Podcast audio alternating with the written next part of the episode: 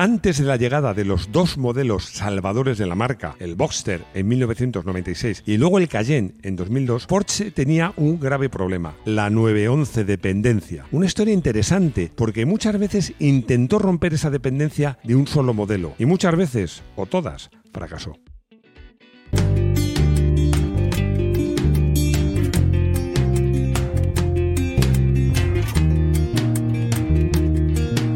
Bienvenidos a Garaje Hermético. Enciérrate con nosotros.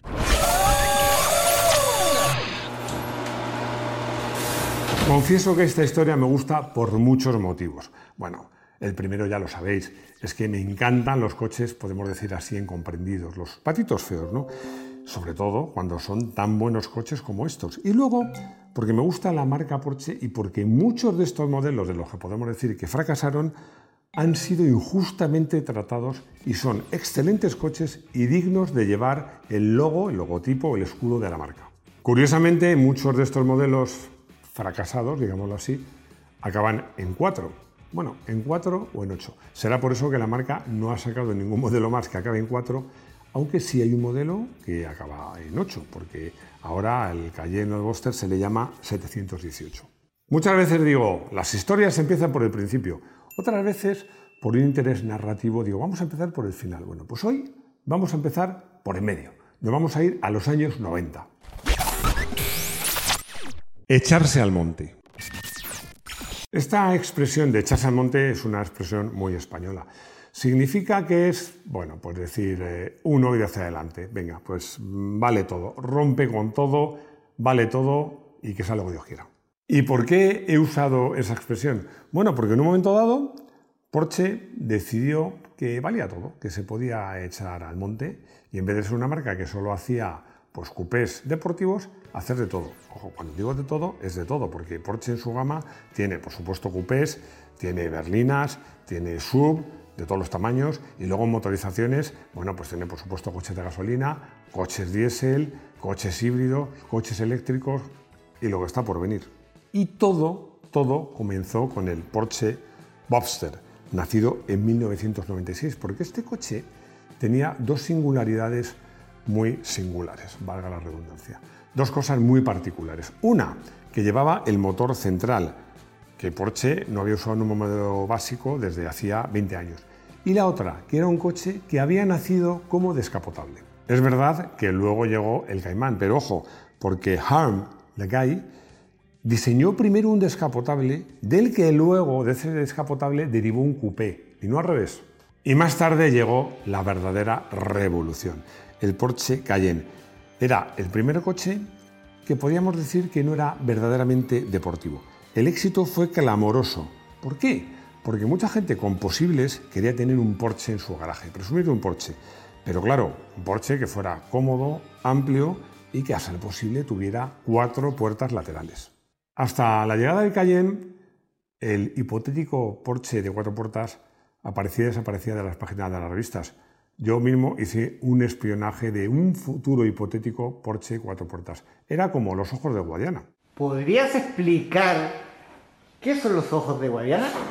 Tienes toda razón y pido disculpas porque muchas veces doy cosas por sabidas. En España todo el mundo conoce los ojos de Guadiana y es que en el nacimiento de Guadiana, en vez de nacer directamente un río, pues nacen, es el río subterráneo y hay como ojos o pequeñas lagunas que luego al final cada vez son más frecuentes y se juntan pues siendo un río. Por eso se dice que el Guadiana aparece y desaparece como le pasaba a este hipotético Porsche de cuatro puertas. Por fin, toda esa gente que quería llevar un Porsche, pero quería un coche que fuera práctico y utilizable, con su escudo Porsche, pero que lo pudiera usar a diario, pues encontró el coche de sus sueños. Y Porsche encontró la clientela de sus sueños y se al monte. Pero antes de conseguir este éxito, Porsche había sufrido mucho. Porsche 914. A finales de los años 60, Volkswagen y Porsche no eran la misma empresa como es ahora, pero sí tenían muy buena relación, porque Porsche antes y ahora también, además del negocio de fabricación de coches, tiene el negocio de la venta de ingeniería. Y Porsche ya en esos momentos estaba buscando un sustituto al 911 y Volkswagen un sustituto al que ya era viejo, ya viejo entonces, el Karmann Guía, un coche precioso, pero que ya se quedaba anticuado camino de los años 70. Y en Volkswagen, pues, decidieron encargar el diseño a Porsche. Pero a Porsche les gustó mucho su propio diseño, una historia que ya veréis que más tarde se repetirá. Y pensaron, ¿qué pasa si hacemos un coche que nos valga para los dos? Y así nació en 1914, diseñado por Porsche, pero que llevaba motores Volkswagen o Porsche. El coche se iba a vender primero como Volkswagen Porsche, con motor 1.6, 4 cilindros boxer de Volkswagen, o como Porsche 914, en este caso con un motor 2 litros, 6 cilindros y bueno, pues el eh, motor Porsche.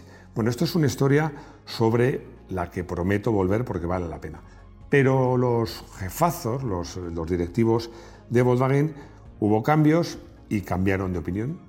Y entonces como los acuerdos eran verbales y no estaban claros y el coche no triunfó, pues decidieron romper estos acuerdos. Hoy en día, que, es un coche, uno de los pocos Porsches de esa época con motor central, es un coche muy muy cotizado, sobre todo para las carreras de clásicos deportivos. Porsche 924. Y la historia se repite porque la historia del 924 es similar a la de 1914. Llegan mediados de los años 70 y Volkswagen quiere un coche deportivo y otra vez le encarga el diseño a Porsche, que diseña un bonito coupé, en este caso con motor delantero y cambio atrás para mejorar el reparto de pesos. La famosa disposición Trans-Asle, de la que recuerdo siempre que hemos hecho un vídeo. Nace el Volkswagen, código interno 425. Y nuevamente Volkswagen se echa para atrás. Querían un deportivo, pero habían pensado en otra idea en un deportivo basado en el golf. Es que de hecho nace el Sirocco. Bueno, pagan religiosamente a Porsche para meter el diseño del 924 en un cajón, pero Porsche dice, joder, pero si este coche nos ha quedado estupendo, qué pena, ¿no? Así que se lo recompran a Volkswagen y en 1975 lanzan el 924, que tenía un motor de origen Volkswagen Audi de 2 litros y 125 caballos. Pocos coches en la historia han sido tan injustamente tratados como este, ¿Por qué? Bueno, los periodistas decían que un Porsche de 125 caballos no era un Porsche. Los porchistas, los más irredentos, además de esto decían, y encima con motor delantero de cuatro cilindros y refrigerado por agua. Esto no es un Porsche. Lo cierto es que las prestaciones eran las que eran, no nos engañemos, pero este coche tiene un comportamiento fantástico y la calidad que se supone a un coche de la marca Porsche. Porsche trata de reflotar, de reactivar las ventas y se inventa el 924S, que este ya sí tenía un motor Porsche de 4 cilindros que daba 150 caballos, era un 2,5 litros, e incluso una versión turbo de 170 caballos. Pero a pesar de esto, el coche no triunfa. Incluso en esto se puede decir que el coche no ha sido bien tratado, porque bueno, en 10 años se fabricaron 83.000 coches, lo cual tampoco está tan mal, pero desde luego estaba muy lejos de las expectativas de Porsche. Y además hay que tener en cuenta otra cosa. Este coche, que a Porsche no le gustó, y a los porchistas tampoco, pero tenía un mérito y tenía una característica que gustaba mucho a los concesionarios de Porsche, es que permitía vender Porsches a personas que antes nunca hubieran pensado en comprar un Porsche. En 1924 evoluciona y se convierte en el Porsche 944.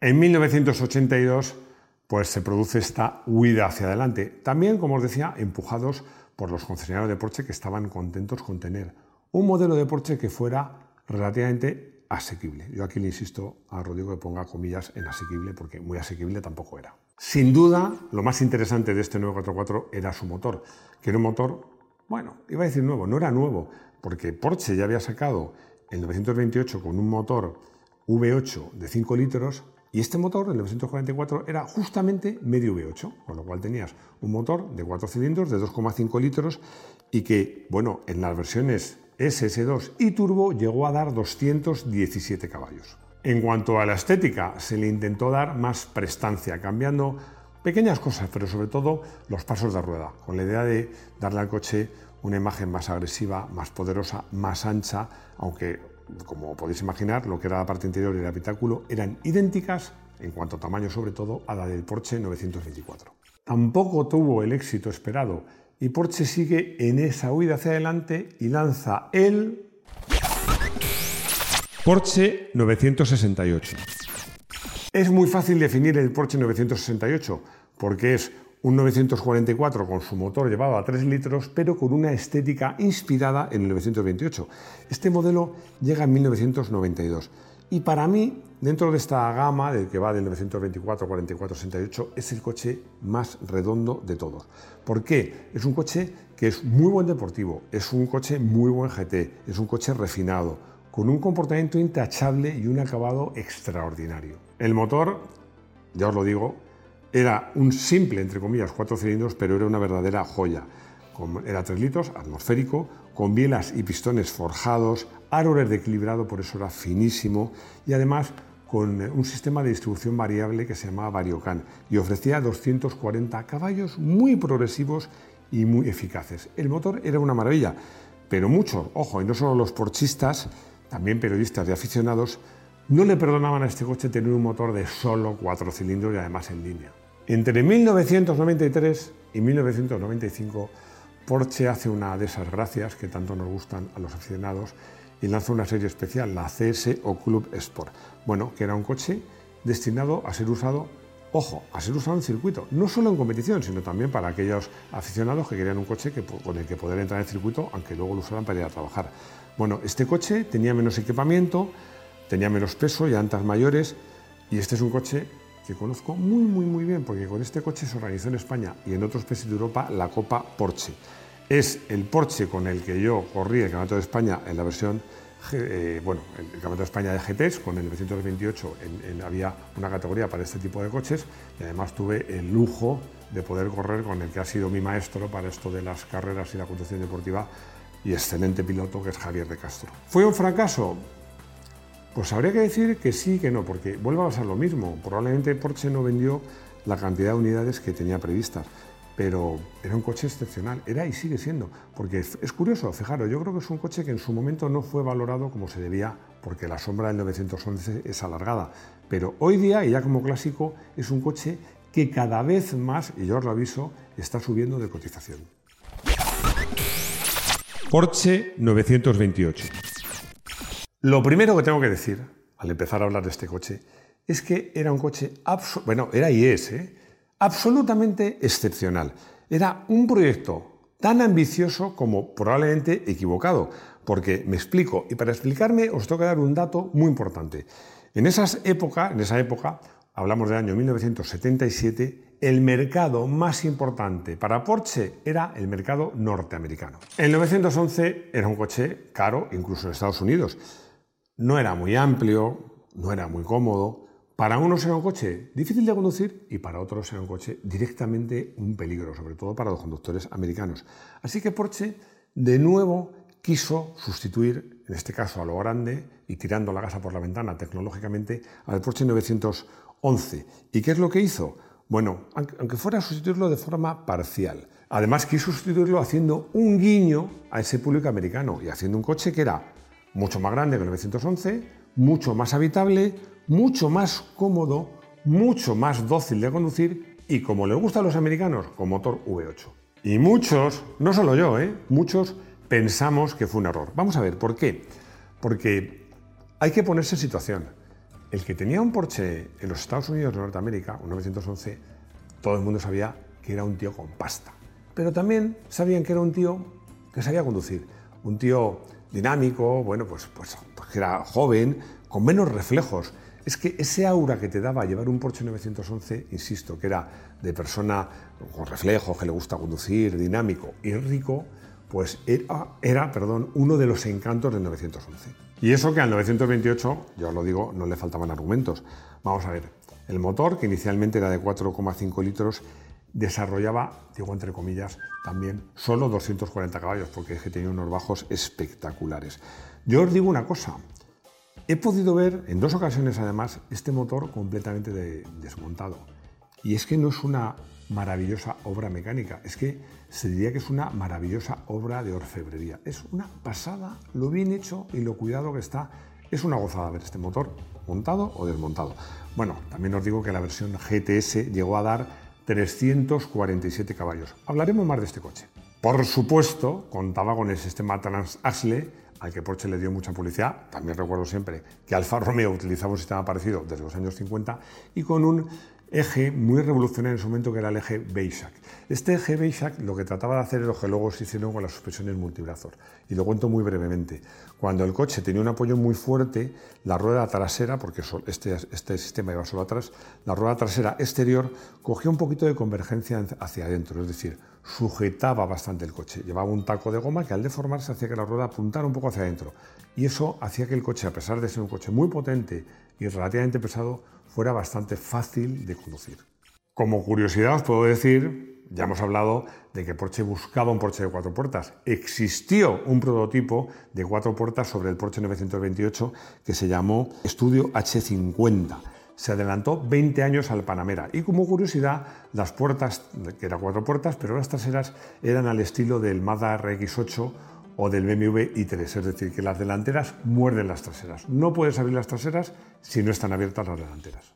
Pese a todas sus cualidades y a todas sus bondades, pues tampoco se puede decir que triunfara. Eh, en Estados Unidos un poco más, en Europa no tanto, pero ojo, entre, porque este coche tuvo una vida muy larga. Entre 1977 y 1995 se produjeron alrededor de 60.000 unidades. El año que viene el Porsche 911 cumplirá nada menos que 60 años. Pero ahora Porsche ya no tiene necesidad de buscar un sustituto. No creo que lo haga muchos años, probablemente no lo haga nunca, bueno, a lo mejor cuando sea eléctrico, ¿no? Porque ahora Porsche tiene una gama en la que hay de todo y es además la marca más rentable del mundo. He elegido como coche del día el 928 el GTS, que tenía motor de 5,4 litros y prácticamente 350 caballos. ¿Por qué? Por dos motivos. Porque es un coche que me impresionó. Era un gran turismo más que un deportivo, pero es que iba de fábula. Y luego porque es el primer coche con el que sobrepasé claramente y durante largo tiempo, además en un túnel, no era en España. Ya os lo digo.